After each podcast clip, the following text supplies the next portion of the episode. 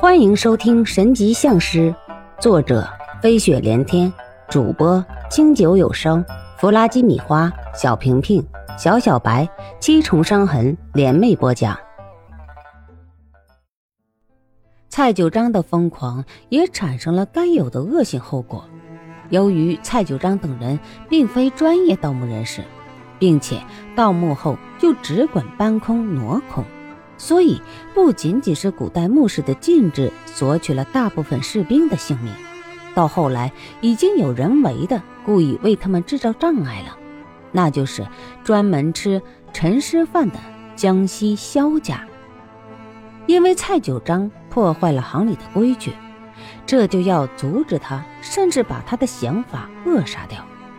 因为吃陈尸饭不等同于挖坟掘墓。一定就是所过之处寸草不生，并且还有一些东西是不能动的。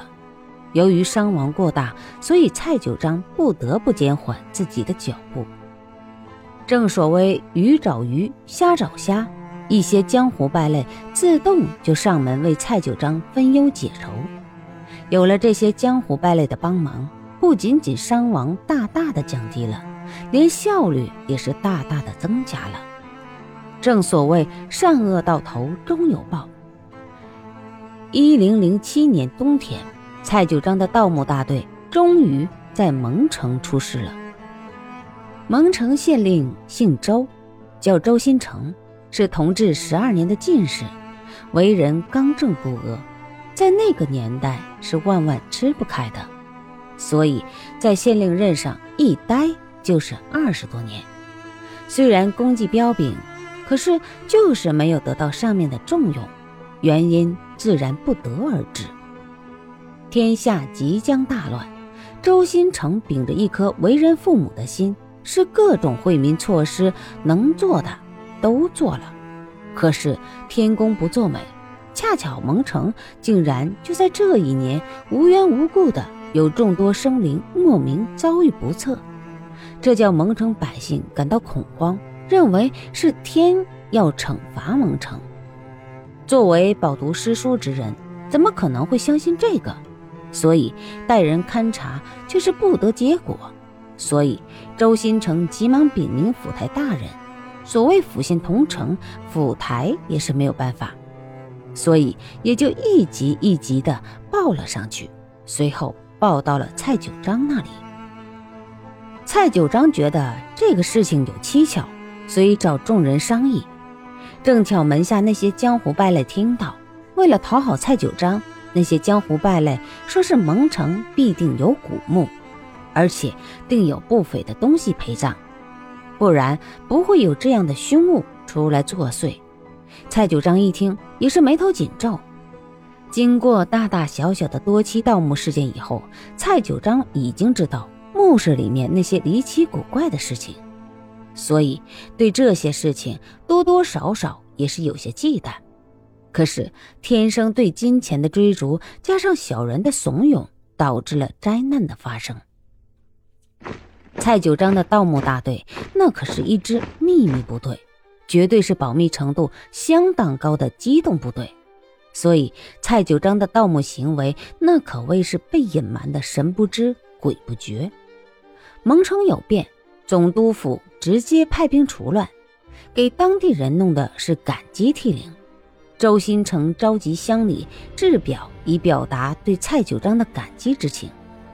蔡九章的盗墓大队经过推演，认为墓葬就在蒙城城西的典当山里，所以盗墓大队立马封山，开始着手开墓的事情。同样关注这个事情的就是江西萧家。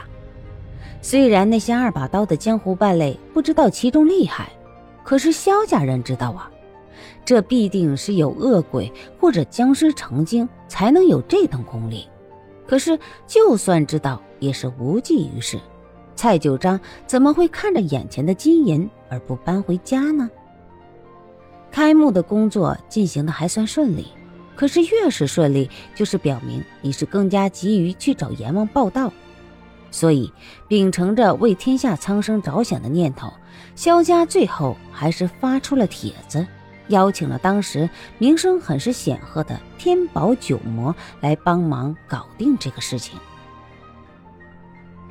所谓天宝九魔，自然就是天宝阁的九位师兄弟，他们都是并非纯粹的天宝阁门生，而是带义进门的。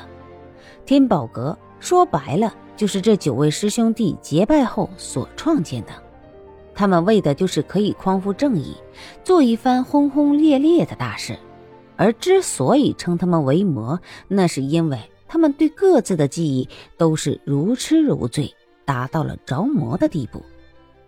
天宝阁很是重视这个事情，所以当即就让老二带队，带领老五、老六、老七兄弟四个赶赴蒙城。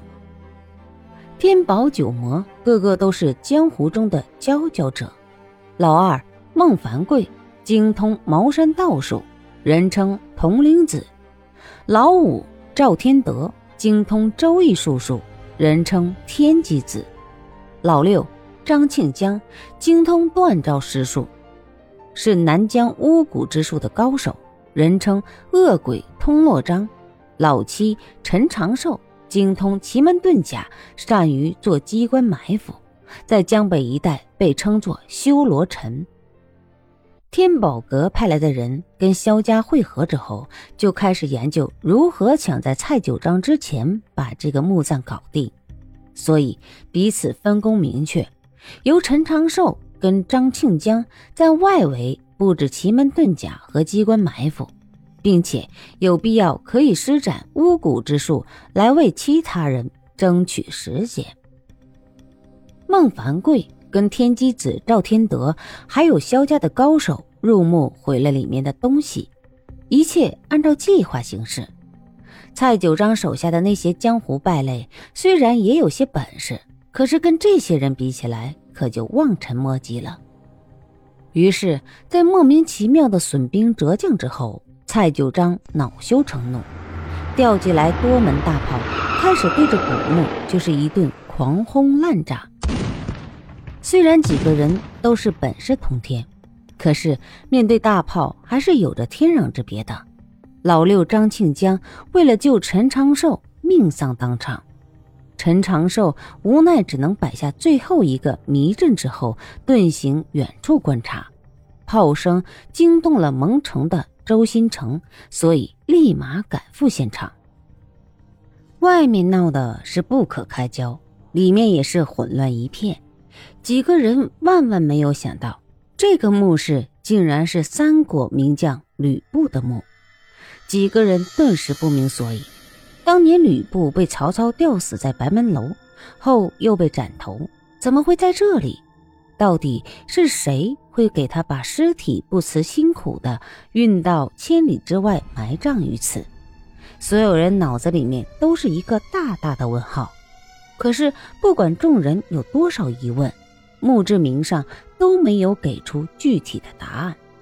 天机子算出此行凶险，可是没有想到竟会这样离奇，所以众人没有退路，只能见机行事。墓中并没有像蔡九章预想的那样金银成山、古董罗列，完全就是裸葬。虽然墓室的规格不低，但是陪葬的只有活人，因为墓室里面零零散散的足有几十具枯骨。吕布就躺在正中间的紫黑色石棺中，旁边的方天画戟已经锈着的只有一个头了。有了这个兵器。几个人更加相信墓志铭上的话，这具石棺中躺着的就是吕布。打开棺盖，几个人看到的正是一具全身将军盔甲的尸体。不过和历史不同的是，这具尸体并没有被砍头。难道曹操当年只是刺死了吕布，而并没有砍吕布的头？并且还派人秘密的把吕布送到千里外埋葬，而且为了掩人耳目，把所有知情人都陪葬了。所有的推测、猜疑应运而生，可是谁也不敢迟疑，因为他们没有时间在这里耽搁。吕布的尸身已经脸上长了紫毛，从外表看就可以知道已经是僵尸成王。